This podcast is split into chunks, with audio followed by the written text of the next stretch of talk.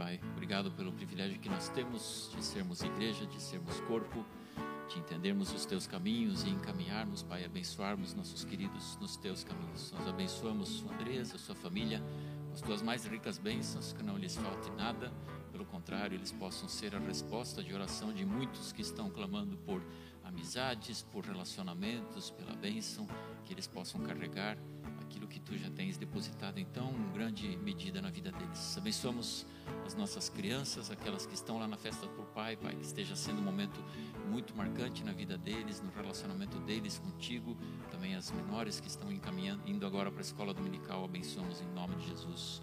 Amém. Obrigado, obrigado a todos.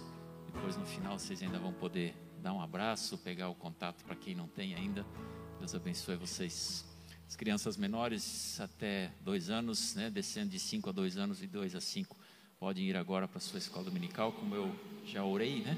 As crianças é, maiores estão na festa para o pai. Hoje era dia de surpresa, elas estavam muito ansiosas para saber o que ia acontecer lá. Depois você pergunta para o teu filho o que aconteceu. Rodrigo, por favor. Amém. Eu ouvi essa semana uma pessoa que tinha muitos seguidores e ela falou assim que só dois seguidores ela queria que corresse atrás dela, ela gostaria, que a bondade e a misericórdia. Mesmo com milhões de seguidores, dois seguidores ela não deixaria. E a Bíblia diz que a bondade e a misericórdia nos seguirão, porque nós temos um bom Pai.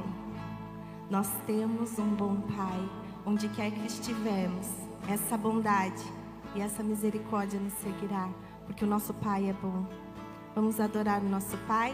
Eu te convido a ficar de pé mais uma vez, para a gente